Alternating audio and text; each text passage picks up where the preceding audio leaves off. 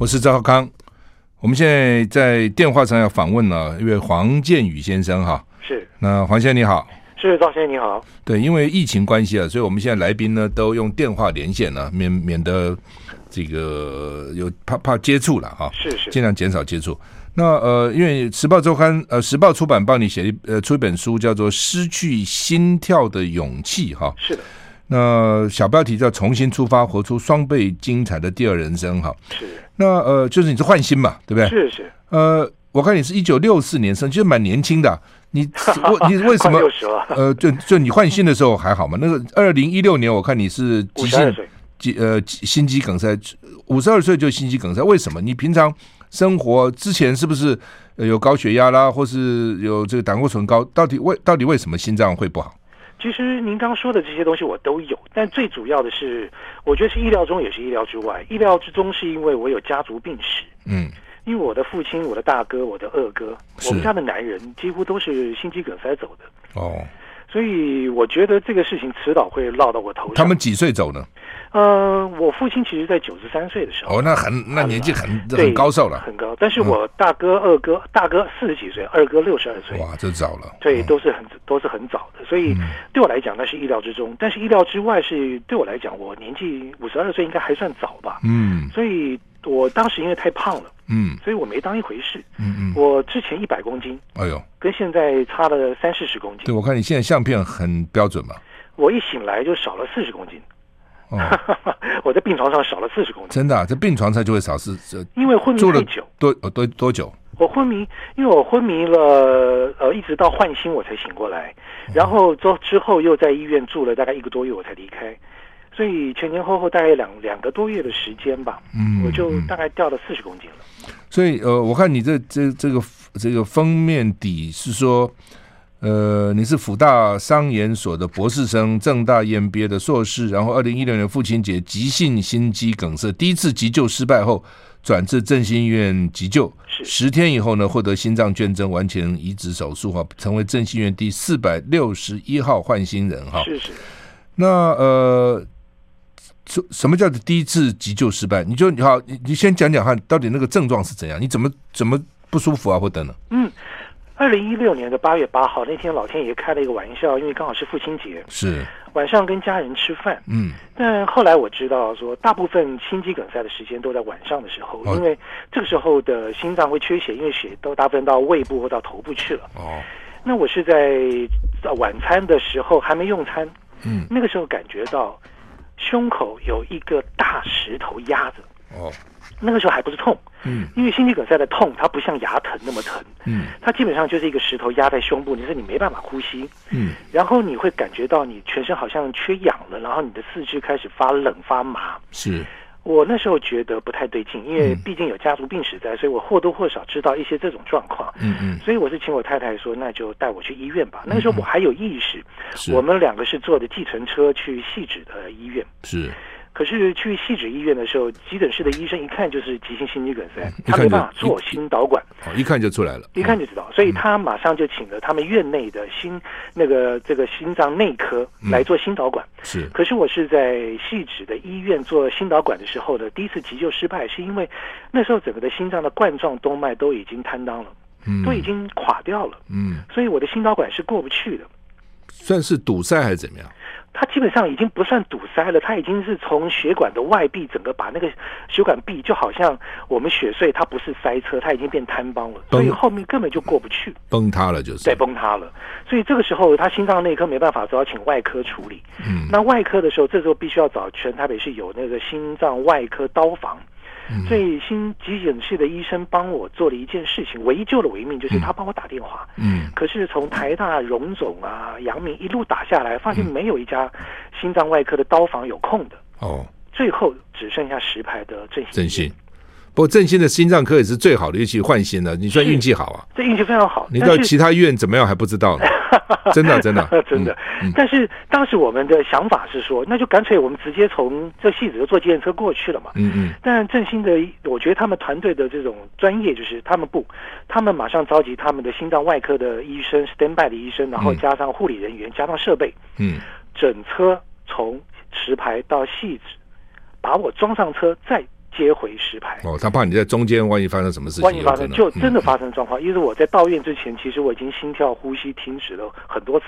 哦，所以这个过程当中，其实到院之前，我大概心跳了的时间超过了七十几分钟，所以是很久的一段时间。就是心跳停止七十几分钟。对。对，那你脑部不会缺氧什么吗？他后来就是因为呃不断的有做这个，应该是有做一些急救按摩，嗯嗯、把那个心脏搏跳的地方再继续让个血流能够灌到的脑部跟心脏，都有做这种急救动作，所以还好是那一群急救的团队。如果你自己搭车，大概就挂了。我自己上车就不知道，这些都是我后来因为要写这本书，所以我采访我太太、采访我旁边的人的时候才知道这些点点滴滴的事情。是，这我这样听起来你运气不错。我以为哈，我本来以为说你知道振兴啊、魏征他们很会开，殷伟贤他们很厉害，所以呢你就挑振兴。不是，是一个一个打，最后就只有他刚好开那个外科手术房有空把你送去了。对对对，哇，这真的是非常非常的这个奇迹。但我觉得更更奇迹是最后。我竟然在九天之内我就等到心脏了。对，这个也很一般人等等很久都等不到哎，非常久。但是因为当时我大概夜课，我，因为我一到急诊的病房的时候，其实我先做了一个急诊，嗯，那个整个急救过程超过十二个小时，因为当时大出血是，然后我又从出怎么哪里出血？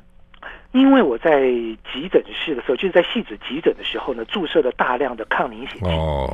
然后一到振兴的时候呢，医生一看我的冠状动脉不行了，三根里面有两根不行了。嗯。他先帮我做的绕道手术，做了两根。嗯。做完之后，本来想说好，先暂时停止了，就没有大出血。哦。哇！重新又再来一次，所以这整个的急救过程超过十二小时之后，装上叶克膜，把我放到那个家务病房，嗯，去观察等待。嗯结果到了叶克膜已经快结束了，用大概大概九天八天的时候已经不行了。嗯，我的心脏指数越来越低，已经发生心脏衰竭的状况。因为心脏虽然跳回来，但是我的左心室没有功能了。是，所以这个时候那个医生才决定说，我们必须换心。嗯，这个时候才把我排进了这个这个器官捐赠登录的名单里面。嗯。嗯其实那名单其实非常的长，台湾现在目前在心脏里面还有几百个人在等待，哇！所以基本上能等到我的机会并不多，因为我最后，因为叶克膜顶多就是大概九天时间，两大概两个礼拜时间，再接下来就不行了。嗯嗯。结果我在那个时候，我的那个整个的排名开始往上排，因为我的第一个我装上叶克膜，第二个我的病况已经非常的危急，是我大概就是一两天之内我等不到心脏我就走了，就不行了。嗯嗯。后来我在最后最后大概第九天的时候，我整个的病况是调到了一 A，就是大概全国第二名了。嗯嗯，还不是第一名。嗯，这个时候第九天的时候等到了一颗心脏。嗯，但那我还不是第二，我还不是第一名了，所以那个机会马上又错过，所以第三个奇迹出现。那个那个根本不是我的心脏，因为我已经错过那个机会了，错过了我大概第二天我就走了。嗯，结果我的医生做了一件事情，他帮我了解一下那个排名第一的。他现在的状况适不适合做移植？嗯，因为你如果有感染啦，有什么状况，其实是不能够做移植的。是，结果他刚好在那个状况，他有一点点状况在，他的主治医生也不在，所以他没有办法做移植，所以我马上又换，就是只好把那个机会让出来，我又变成全国第一，我才那在当下的那个 moment。才能够排到这颗心脏，算算是非常奇迹的一件事。它这个排排顺序是怎样？是看病危的状况，还有什么？还有没有什么其他的的条件？它它是在这个器官捐赠登录中心里面有一个分配中心，嗯，它会按照你的体况，就是你的危急的状况来安排。是，当然你的配对过程当中，包括你的性别啦、血型啦，这些都很重要。嗯，但基本上还有包括你的地缘关系，因为。呃，我我我听医生说，心脏移植、接器官移植大概四个小时就不行了，所以一定有地缘关系。哦、如果太远的话，那个心脏从高雄过来或怎么样，可能救护车超过四个小时，他也别开了。了嗯、所以这整个的状况里面，我觉得当然也也非常的。幸运就是哎，等到了心脏，虽然最后不是我哎，结果竟然因为排名第一的人，他现在的状况不适合了，我又很顺利的排到了第一顺位，是，所以我才有办法在第九天的时候顺利的做了器官的移植，是，哦，所以我非常我觉得非常简单，非常非常幸运的，就等于是一连串的幸运或者连串的。机机缘巧合才才才有可能碰到这个状况，是那真的了不起啊！我们现在访问的是黄建宇先生啊，谈时报出版给他出的这个书叫做《失去心跳的勇气》，中间讲的很详细了，这个来来龙去脉，我们一个个来访问他。我们休息一下再回来。I like 103, I like radio。我是赵少康，欢迎你回到赵少康时间的现场。因为现在疫情当中啊，所以我们呃主我们电台是主持人都自己到电台来主持现场的节目，我们鼓励主持现场节目哈。因为在这个时候，因为听众可能又要新的资讯，但是访问的时候呢，我们就怕啊，说总是减少人跟人的接触哦，所以都用电话。所有的来宾访问基本上都用电话，所以我们现在是用电话访问。黄建宇先生，不过我觉得声音情况还好了哈。好像呃，就说你在发病之前有没有发过其他的病或者不舒服啦，小中风啦，或者怎么都都没有吗？还是有？完全没有。但我顶多就是我的健康，因为我在六十天前才刚刚做了一个健康检查报告，嗯，而且还做了心脏的 MRI，是算是非常的详细，非常的仔细了。是。那当时的最后的那个医生也跟我提到说，我的心脏因为看起来钙化的程度啊，嗯，有一点点在临界点。哦，那大概在八百左右。嗯，那说实在，因为我没有医学背景，是，所以八百左右对我来讲，八十八百没什么差，差不了多少。嗯嗯、对，他就跟我说做个心导管的手术就好了。嗯，但是你不讲还好，讲了以后我更更不敢去了，因为我觉得我没有状况，还要做个手术，嗯、还要住院三天。嗯，所以我当场就否决掉了。嗯、当然，我这个对赌的这个侥幸心态呢，就赌掉了一条命。嗯，如如果当时赵那医生做心导管，也许就没事的，是吧？后来有没有评估？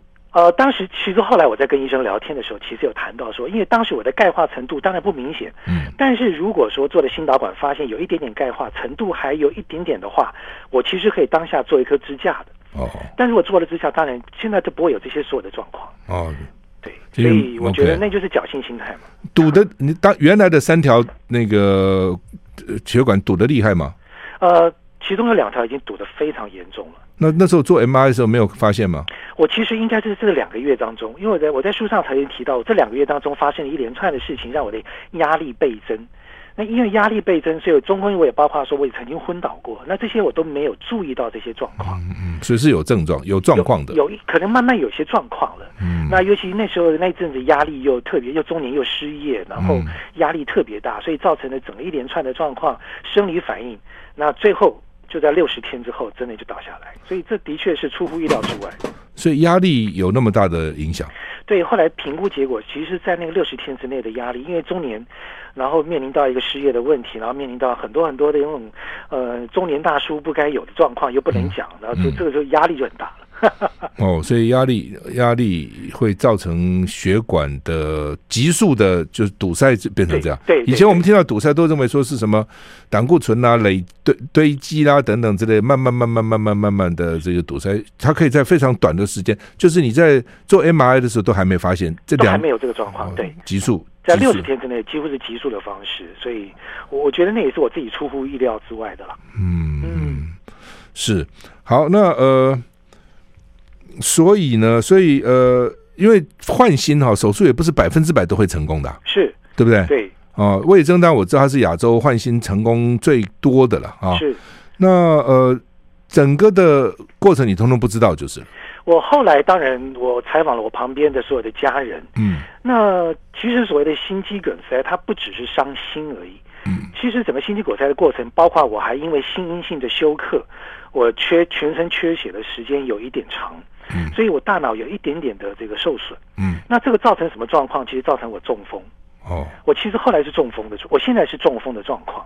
那中风的状况其实为什么会中风？是因为当时叶克膜用的太久了，嗯，血栓会全身到处跑，跑到哪里就塞到哪里。嗯，后来我是塞到了脑血管。没有，我是脑中风。嗯，但是我的脑中风呢是只有塞到我的左眼的视网膜。嗯，所以这个脑神经外科医生到我的病床前跟我说：“哎，黄先，恭喜你，你中风啊。”我心想说，为什么是恭喜我中风？后来想想是有道理的，因为脑神经外科的病人哦，非死即伤，或者是愈后状况的话，都是半身不遂。嗯，但是对我而言，我就是只有半一个眼睛而已。所以现在左眼看不到，我是左眼看不到，完全看不到。右眼也慢慢也退化了。哦，因为有黄斑部病变，但我不能开刀，因为要趴着，所以我不能开刀，我放弃了。嗯，所以基本上我的我是用零点一的视力，嗯，然后写完这本书。哦，但是我觉得，包括中风，包括一个眼睛失明，这些都是很简单了。我觉得基本上。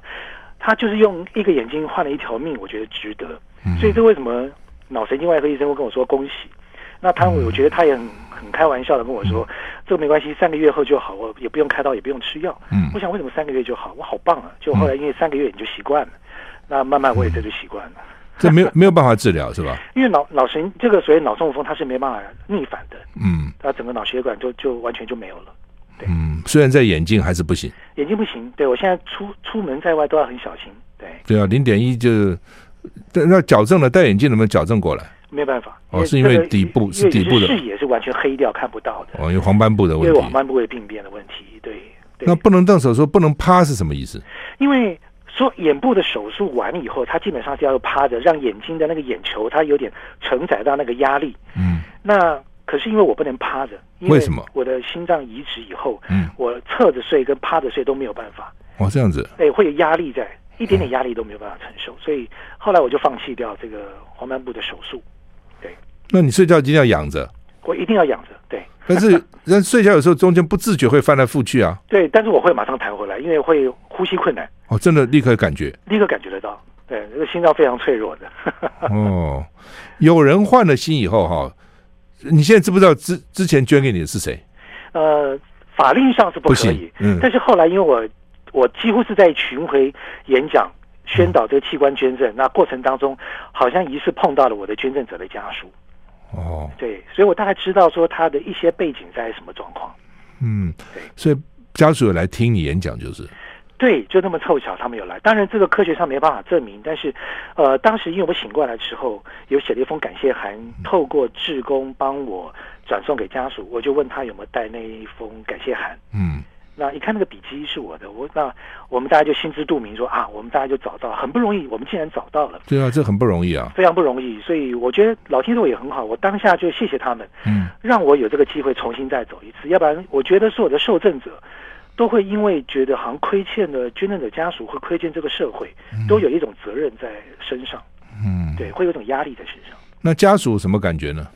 其实我觉得所有的捐赠者家属都是非常乐观，而且非常开朗。嗯，他们其实很开心，而且他们也不打扰我，他们也不会说：“哎，那我们做个朋友吧，常常联络一下什么。”没事，吃个饭不会。哎，对对对，吃个饭什么 没有？我觉得他们都很客气，而且他们完全不打扰我的呃家庭生活，完全什么都没有。是是，他们知道说这个东西要切割开来。嗯，呃，我我觉得这是他们非常善良的地方。好，我们现在访问的是黄建宇先生，谈他怎么样换新的一个过程。我们休息一下再回来。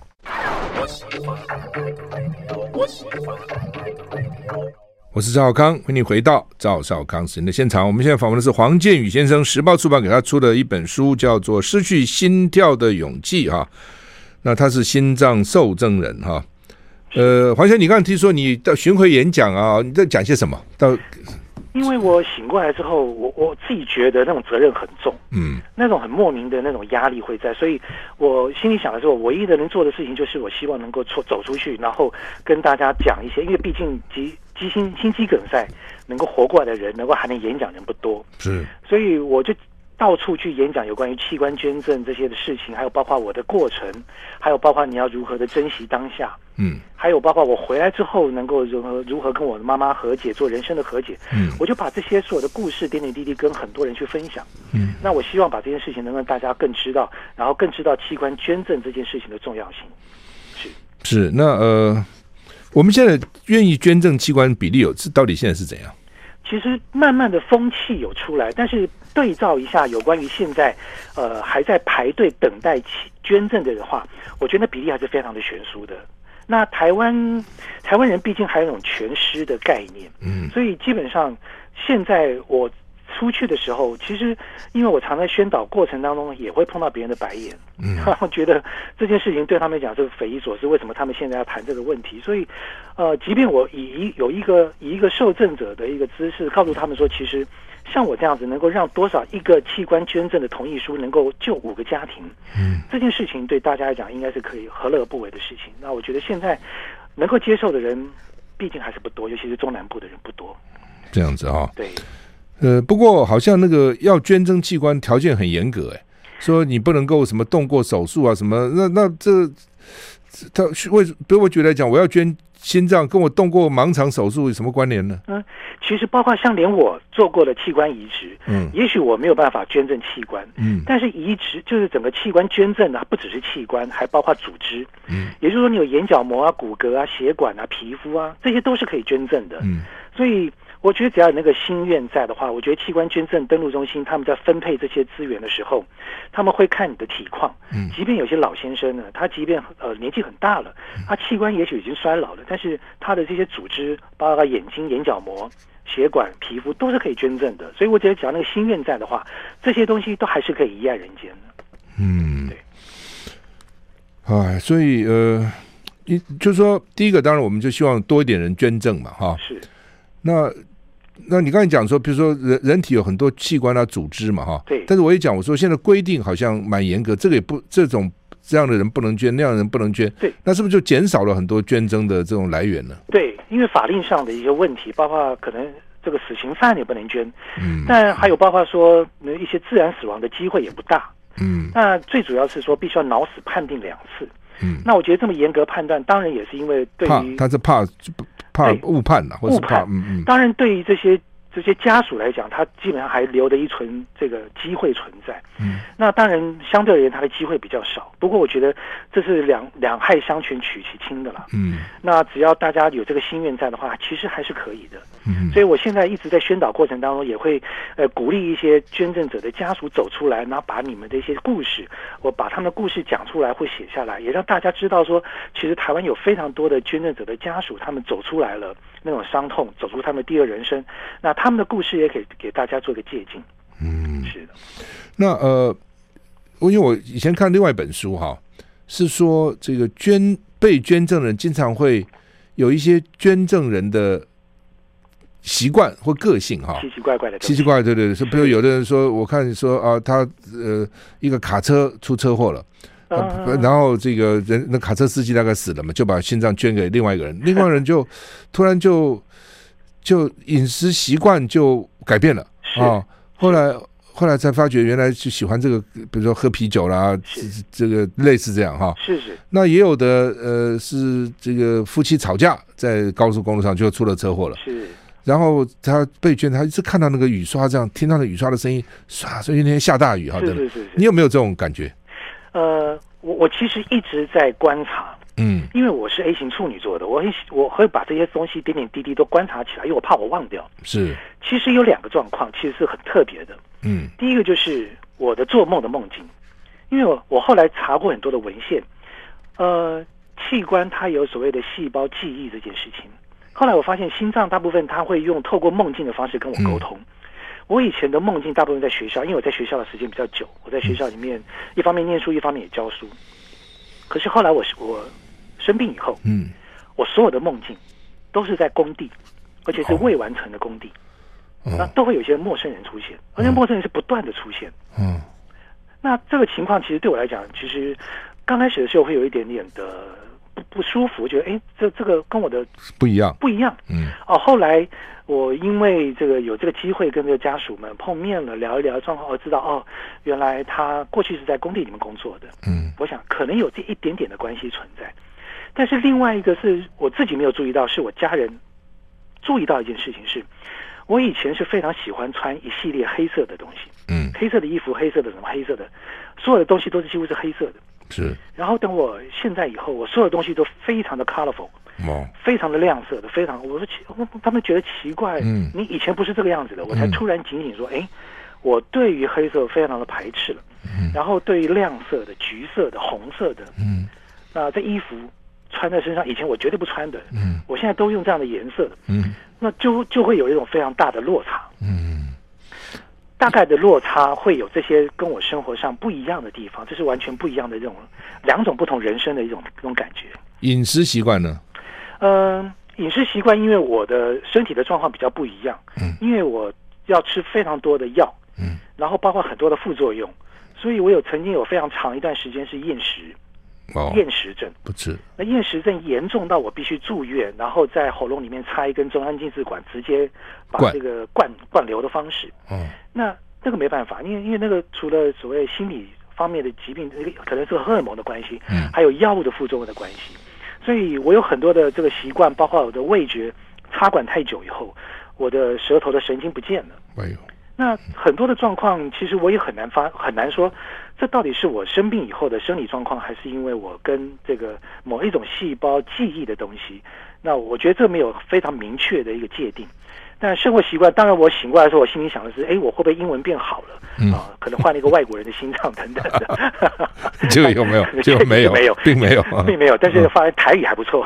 啊，是是有进步吗？真的台语有进步吗？台语变得好溜，好溜啊！真的这样啊？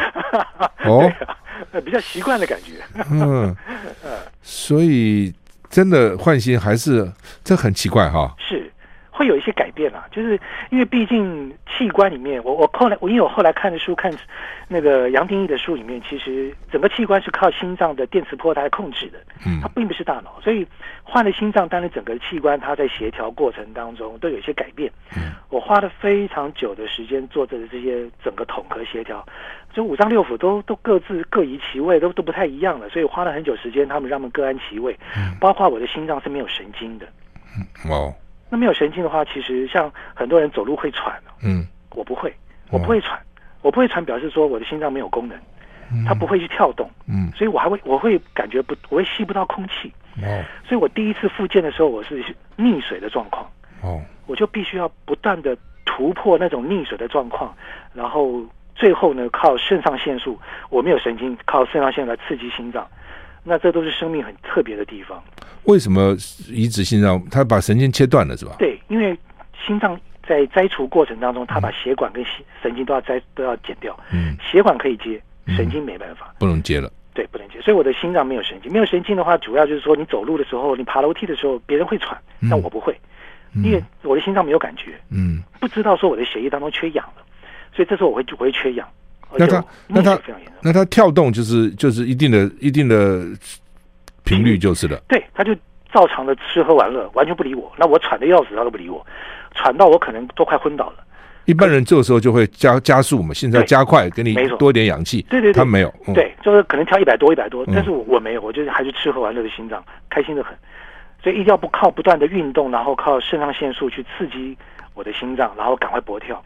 所以我要每天不的运动来，呃，让我的肾上腺素跟我的心脏能够取得一个统合协调的一个工作。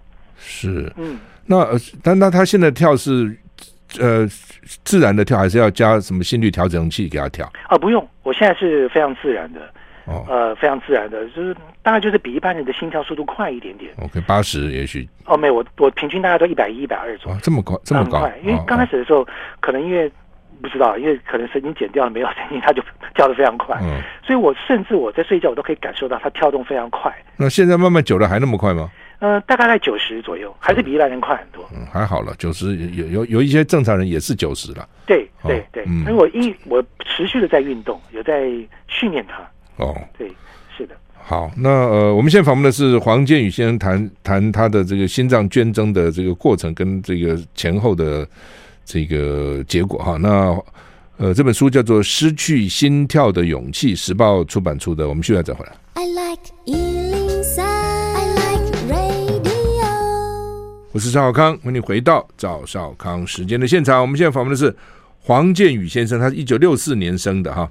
那二零一六年八月八号，他突然这个急性心肌梗塞啊，然后到戏子的医院，那然后呢转到振兴去，呃，十天以后奇迹似的获得了一个心脏，就换心了，变成振兴医院四四百六十一号的换心人啊，然后写的这本书啊。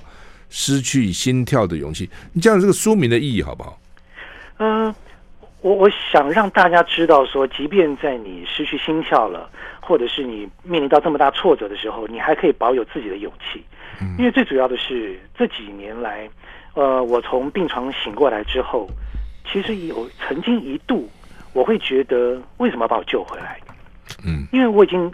那时候我五十二岁，我年过半百，嗯，然后我身体又有残疾，嗯，我自己取了个打油诗，就是年过半百，身有残疾，我又武功尽失，嗯，我我真的觉得最怕的不是我身体上的痛，是我对于未来没有任何的期待，是，所以我觉得很多重大伤病的这些病友们，嗯，他们其实心态会也非常悲观，非常沮丧，嗯，那我觉得我我能够用我自己仅有的，比如说文字，用口语演讲的方式，我可以告诉他们，其实可以让自己。呃，活得健康一点，活得快乐一点点。那所以我觉得，失去心跳之后，你一样可以保有你的勇气，一样可以乐观的面对你的未来。嗯，那你刚刚讲说，你现在每天要做运动，做什么运动？其实我的运动啊，那个说出来会让振兴的医生昏倒。啊，因为我当时，嗯、因为我刚跟赵大哥报告过，我我我醒过来的时候，我掉了四十公斤，是。我从一百变六十，嗯，那六十公斤哇，我觉得好棒，我这一辈子减肥减不成的事情，我在病床上达到，但是我那时候我做不起来，我站不到，我两只腿萎缩，嗯，因为我整个的肌肉不见了。哦，所以我花了很，因为因为在医院躺太久了，躺太久，我这个叫做肌少症，就是肌肉都流失掉了。是是是。所以我后来我花了很长的时间，我先把肌肉先补回来。我现在我大概恢复到七十，我大概五年来我都保持这样的一个体重。嗯。那主要呢，我就希望，因为我当时我两腿已经萎缩到跟我的手差不多一样细。多久时间会萎萎缩成这样？哇，就是两多月两三个月的，就这样子了，就就一下子醒过来就掉了四十公斤，就萎缩掉了。哦。那非常，其实那是非常可怕的，因为整个的身体的状况就非常不好，非常糟糕。嗯，嗯，嗯，所以我花了很长的时间，慢慢的从学走路，慢慢一步一步的，然后呃踩脚踏车、走路、跑步，慢慢把自己的身体恢复到现在，我可以去举杠铃。哦，我可以举一百二十的杠铃。哇，我可以深蹲九十公斤。我很厉害哦。那这些其实振兴的医生听了都会昏倒，但是我他们觉得不要做这么激烈，不要做这么剧烈，因为心脏还很脆弱。但对我而言的话，第一个。我觉得在当做这个当下的时候，我有那种活着的存在感、快乐。嗯，然后第二个就是，我其实是希望让我的肌肉能够保有那个强度。嗯，因为我到目前为止，包括我的眼睛这个状况看不好，嗯，我走在路上很容易被人家撞到。嗯，比如说台北市的人行道上很多那种 U bike 自行车，我常常被撞到。嗯、对，那个很很危险，很危险。所以我必须要自我保护，所以我把自己练壮一点点。嗯嗯。但麻烦的是。我我就不敢做不爱做了，因为我怕人家叫我起来起来啊，因为看起来不像是一个有残疾的人，嗯，嗯，所以我还是不断的，包括做有氧、做重训，嗯，培养自己的肌力、肌耐力，还培养自己的有氧程度，所以我花了很多的时间在跟这方面训练我自己。嗯，我觉得最主要的也是因为我有一次听到捐赠者家属跟我说，只要你好好的活着，就是对我们最大的安慰。嗯，我觉得这句话对我很大的鼓励。只要好好活，对，只要我活得精彩，对他们就是最大的安慰。嗯，那我觉得这是很棒的一件事，就表示说，并不是因为我我的快乐是建筑在他们的痛苦上，不会，他们会觉得只要我活得快乐，他们也觉得很开心，表示他们的家人还活在世界上的某个家地方。所以，我都用这样子的一个态度跟精神去，包括去演讲啦，包括去做运动啦，就希望能够让更多人感受得到说，说其实，即便身有残疾，即便你的状况不是像以前那么好的，你还是可以活得很开心的。我在想，理论上应该是这样啊，比如说，呃，家人有一个不幸过去了，然后他的器官能够捐赠给别人，这个人继续活，等于这个捐赠者的一部分的生命继续维持下去，不是很好吗？呃，对，但。嗯，不是每个人都愿意这样的想的，因为毕竟，呃，毕竟他们的家人不还是不在身边的，所以我有时候我会去跟他们演讲，我会听说，你的家人只是用另外一种方式陪在你的身边，嗯，啊，他在世界上某个角落，那也许还在等你去听他们的心跳声，所以我去演讲的时候，我会带个听诊器，嗯，我会让这些家属们，你如果你们愿意的话，你把我当成你的家人。你要听听看这颗心脏，虽然他可能不是你的家人，但你可以想象得到，你的家人正在世界上的某个角落，很勇敢的继续的奋斗当中。嗯，那我觉得这给他们带来很多的安慰。是啊，因为他家人之所以捐赠，是因为失去生命，失去生命跟被捐赠者无关嘛，不是他，是他可能因为其他的原因，车祸啦，或者其他因为造造成的。是，所以那个。所以能够有真的是遗爱在人间嘛？如果他能够捐出捐出去生命的一部分的，不是全部，继续能够再活下去，不是很好吗？对，所以我们也希望说有一种概念，就是就跟捐血一样嘛。嗯，你不需要的太多的不用得到的东西，你就捐出来，其实无伤大雅，这是很棒的一件善念。是是，那呃，所以呃，就是说捐，我在国内来讲哈，最需要的器官是什么？呃，其实绝大部分还是在肾脏，肾啊，因为洗肾的也很多，就是现在等待的人非常的多。哦，对，那可是不是他也比较容易成功？呃，目前照这个照这些，我我听了医生他们讲说，当然就是比例上比较多，嗯，所以成功比例比较多。当然，心脏到目前为止，全台湾在等待心脏的还有大概三百多人，嗯，所以当然也是最少，因为每年能够捐赠心脏的这个比例大概都不会超过一百，而且因为只有一个心脏，因为。移植心脏移植手术是一命换一命的手术，是。没有医生没有个家属会期待，嗯，有有一个捐赠者会出现，所以我觉得在这种心态之下，你很难说，呃，用大家集气啊、祈祷啊这种方式，对他们医生来讲，这也是一种两难的一种事情。嗯，对，就是啊，对啊，没错。肾脏还有两个嘛，是吧？对对，那肝脏肝脏可以一部分嘛，一部分而已。对对对对，这也是一部分。我有朋友听说肝脏捐捐给他的孩子都好，很快就就恢恢复了。对对对对对对，心脏就不行了，就有有你无我了，变成这样子。是，对，就一命换一命。是，那呃，就说换心，你对，就说心血管啊有毛病啊，或是有你有没有什么有什么建议啊，或者怎样？嗯，其实魏征医师曾经说过哈，这种、嗯、呃心脏血管东西，其实基因决定了一切。他一直讲基因，对对，基因决定一般的，对不起，我补充，一般的医生都是说你要运动，你吃东西要小心。是魏征说，通通不要管。哎，也不用运动 啊，也吃东西也不用管，反正就是基因了。上天注定怎么样就怎么样。你你觉得真的是这样吗？我觉得是两件事。第一个是你要了解你自己家族有没有病史，如果有的话，你自己要小心。嗯，如果有，这是第二是基因嘛，就是病史的基因。第二个就是你就听医生的话吧，不要自己小心侥幸去对赌。嗯，像我来讲，我对赌的赌输了就是一条命。嗯，医生叫你干嘛你就干嘛，因为现在的医学这么发达，医生他真的能够知道很多的事情。嗯，那我我因为很多人都喜欢台湾人喜欢自己当医生，觉得我没那么严重。嗯，我在振兴躺了很久的时间，然后在健身在振兴的复健室里面看到很多，呃，包括心脏的这种手术的病人，就我觉得很多年轻人，包括天生的或者是后天的，我觉得不管是基因的什么问题，我觉得你就是在那个当下，医生大概怎么建议你，你心里面就做好那种决定，接受了，我觉得很面对他就好了。嗯，是的，是。那至于说你刚刚说的没错啦，哦，那吃喝玩乐这些事情，说来后天的影响有，但是不大，真的不大。那不要把自己搞得很痛苦，这样就不必了。对 对，你不要节食怎么很痛苦，但是也不要知道自己胖到很匪夷所思的地步就对了。是。好，我们现在访问的黄建宇先生，《失去心跳的勇气》他的新书，我们休息再回来。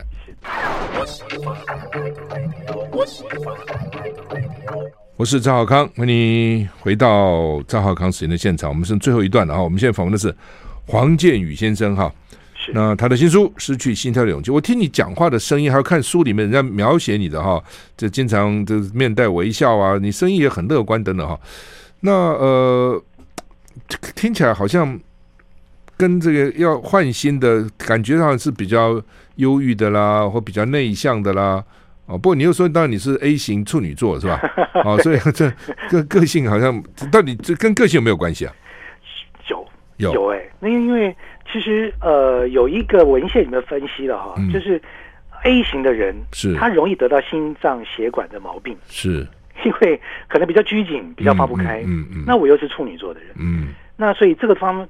对我来讲，压力如果这时候又有外在的压力的话，所以我才会在最后的阶段，因为有压力，又自己又把自己跟住了，跟死了，让自己在最后的关头里面，最后承受不住这样的压力的心脏就只好挂掉了。嗯嗯。嗯那其实我你就因为在在资策会工作的不顺，就这样子了。啊，对。哦，资策会那么可怕？那的确是一个高压的环境啊。OK。嗯，对。好，请说，因为我们只剩下三分钟了，来，你做个结论吧，来。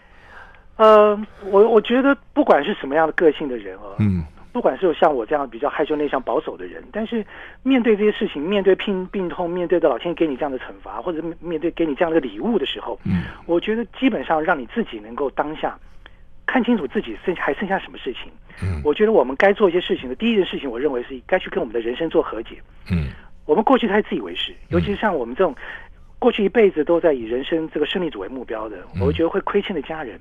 所以，第一个把人生和解这件事情做完，这是老天回来让我做的最重要的功课。你说跟妈妈和解什么？跟妈妈和解。原来跟妈妈。因为太自以为是了，我觉得什么事情都觉得啊，应该听我讲的才对。嗯，那我觉得对妈，尤其永远是把最坏的脾气留给妈妈。是。那我觉得这都是很多这种所谓精英分子自己犯的这种不知道的这种坏毛病。嗯。那我觉得老天爷有这个机会让我回来跟我妈妈和解，嗯，这是我觉得最棒的一件事情。那我也觉得让大家知道说，不是每个人都跟我一样有这个机会能够从鬼门关回来以后，发现你的人生有很多地方是不能和解的。嗯。赶快去和解。嗯。所以珍惜当下。那珍惜当下你应该要做的事情，嗯赶快去做，因为人生不见得明天你有这个机会做这些所有的事情。嗯，是的。这是我最后希望让大家觉得说，你就看脚下，好好的做好你每天该做的一件事情。嗯，对。那你你现在每天都做什么？除了运动？呃，我会练习打坐，我会写，我因为喜欢写字，是，然后会写一些文章。然后慢慢把它集结，就希望能够累积出来，然后自己呃录一些的那个 podcast 的东西。嗯嗯。因为我说的器官剩嘴巴嘛，所以我希望能够把我的故事用写的、用讲的方式让大家都知道，然后宣扬更多捐赠者家属的故事，让大家知道世界上这样这么一群又善良又可爱的这些人。嗯。所以当一个捐赠者家属其实是非常值得尊敬的一件事情。是是。是好，那么今天非常谢谢这个黄建宇先生跟我们谈哈，他这个整个这真的是很意外了哈。当时你发病也很意外嘛哈，非常对。那然后呢，得到心脏也很意外哈。是是。那呃，术后会不会就是除了这个说要抗排斥啊，吃些药啊等等等等之类的，会通常换完心以后可以持续多久？可以再活多少年？呃，目前国内的最长记录大概二十几年，嗯，还在持续增加当中。那我们希望能够大家都来创纪录嘛，但是对我来讲，嗯、我认为老天爷并没有给我们保护期，嗯，所以我觉得就把它当每天当做最后一天来看的话，嗯，自己心里面会觉得比较自在一点点。是看那些数据，其实都蛮吓人的。嗯嗯，对了，我想医学越来越进步，一定是会存，就是继继续的这个时间一定会越越长嘛，一定是这样嘛。而且心脏医学的进步其实非常快的。是的，是的。因为因为我也听魏征讲，哇，那个技术进步非常快的。嗯、对对对对，希望有这个机会能够成为这个亚洲纪录人啊。好，对对对对对，我们也祝福你变成一个纪录的创创造者。谢谢赵大哥，好，谢谢。那么谢谢黄建宇先生，我觉得声音听起来很爽朗啊，很好，很开阔啊。哦，我是插管了，嗯、要不然声音更好一点。哦，真的啊？我插管太久了，那你唱歌应该唱的很好了。那现在不行了。哦，原来可以，对不对？呃，原来还不错。是是是，因为声音就听得出来。好，祝你健康。啊，大家都健康，谢谢，谢谢你，谢谢，好好，再见，再见，再见。